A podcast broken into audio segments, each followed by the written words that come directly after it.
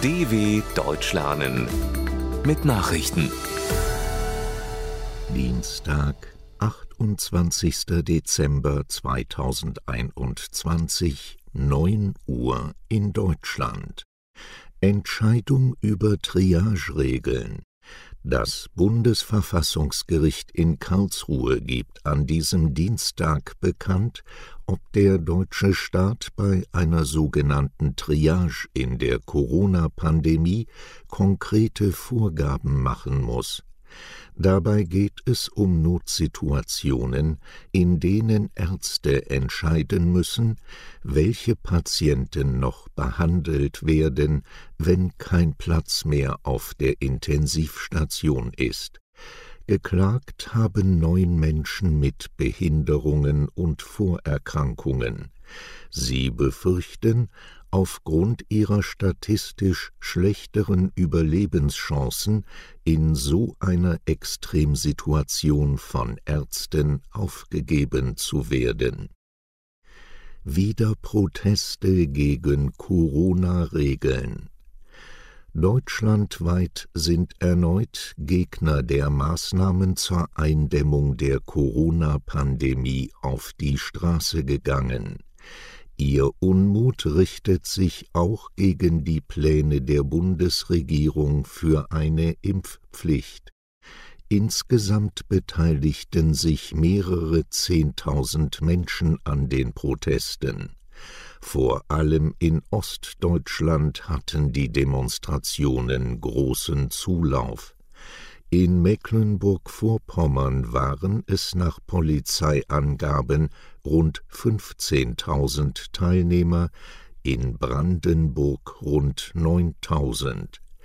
Ganz im Westen Deutschlands, in Saarbrücken, demonstrierten rund 3.000 Menschen, wie die saarländische Polizei mitteilte. Frankreich verschärft Maßnahmen. Angesichts einer Rekordzahl von Corona-Infektionen gelten ab Mitte Januar in Frankreich strengere Regeln. Die Regierung macht eine vollständige Impfung zur Voraussetzung für den Besuch von Veranstaltungen, Restaurants oder für Fernreisen. Negative Tests reichen dann nicht mehr. In einigen Stadtzentren müsse zudem in der Öffentlichkeit ein Mund-Nasenschutz getragen werden, kündigte Premierminister Jean Castex an. Außerdem wurde die Boosterfrist verkürzt. Eine Auffrischungsimpfung ist nun in Frankreich nach drei Monaten möglich. Israel attackiert Ziel in Syrien. Die israelische Luftwaffe hat den Hafen der syrischen Stadt Latakia angegriffen. Die Jets hätten mehrere Raketen auf das Containerlager abgefeuert und dadurch Brände ausgelöst, meldet die syrische Nachrichtenagentur Sana unter Berufung auf das Militär. Dabei sei hoher Sachschaden entstanden. Angaben über Tote oder Verletzte liegen bislang nicht vor. Seit Beginn des Bürgerkriegs in Syrien 2011 hat Israel schon hunderte Luftangriffe auf syrisches Gebiet geflogen. Dabei wurden Stellungen der Regierungstruppen wie auch Kräfte der islamistischen Hisbollah-Miliz attackiert, die der Iran unterstützt. Wahltermin in Libyen rückt in weite Ferne. Nach der Verschiebung der Präsidentenwahl in Libyen hat sich die zuständige Parlamentskommission gegen die Festsetzung eines neuen Termins ausgesprochen. Zunächst solle ein realistischer und umsetzbarer Fahrplan mit definierten Etappen erstellt werden, so die Empfehlung.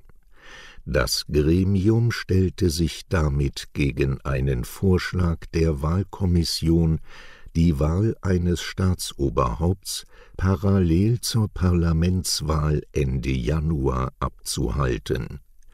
Ursprünglich sollte die Präsidentenwahl bereits vergangenen Freitag stattfinden. Dieser Termin wurde aber kurzfristig abgesagt. Die politischen Lager in Libyen gelten als zerstritten.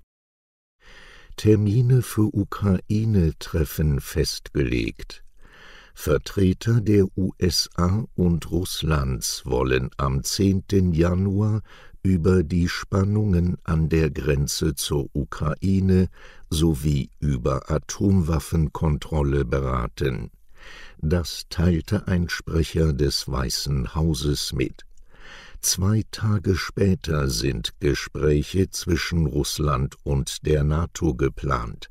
Am 13. Januar sollen Beratungen zwischen Russland und der OSZE folgen. Die Spannungen zwischen Russland und dem Westen wegen des Ukraine-Konflikts hatten sich zuletzt deutlich verschärft. Angesichts eines massiven russischen Truppenaufmarsches an der Grenze gibt es Befürchtungen, Russland könnte die Ukraine angreifen. Wintersturm trifft US-Westküste. Starker Schneefall hat im Westen der USA zu Stromausfällen und Verkehrschaos geführt. Aufgrund des Wintersturms fiel in der Sierra Nevada binnen 24 Stunden ein Meter Neuschnee. Damit hat in Kalifornien die Gesamtschneemenge im Dezember einen Rekordwert erreicht für den unter den Folgen einer jahrelangen Dürre leidenden Bundesstaat sind die ergiebigen Niederschläge ein Hoffnungsschimmer, weil sie die Grundwasserreserven auffüllen könnten. In Oregon und Washington wurden Notunterkünfte geöffnet, da es im Westen der USA noch mehrere Tage bitter kalt bleiben soll. Soweit die Meldungen von Dienstag, dem 28.12.2021. dw.com/langsame Nachrichten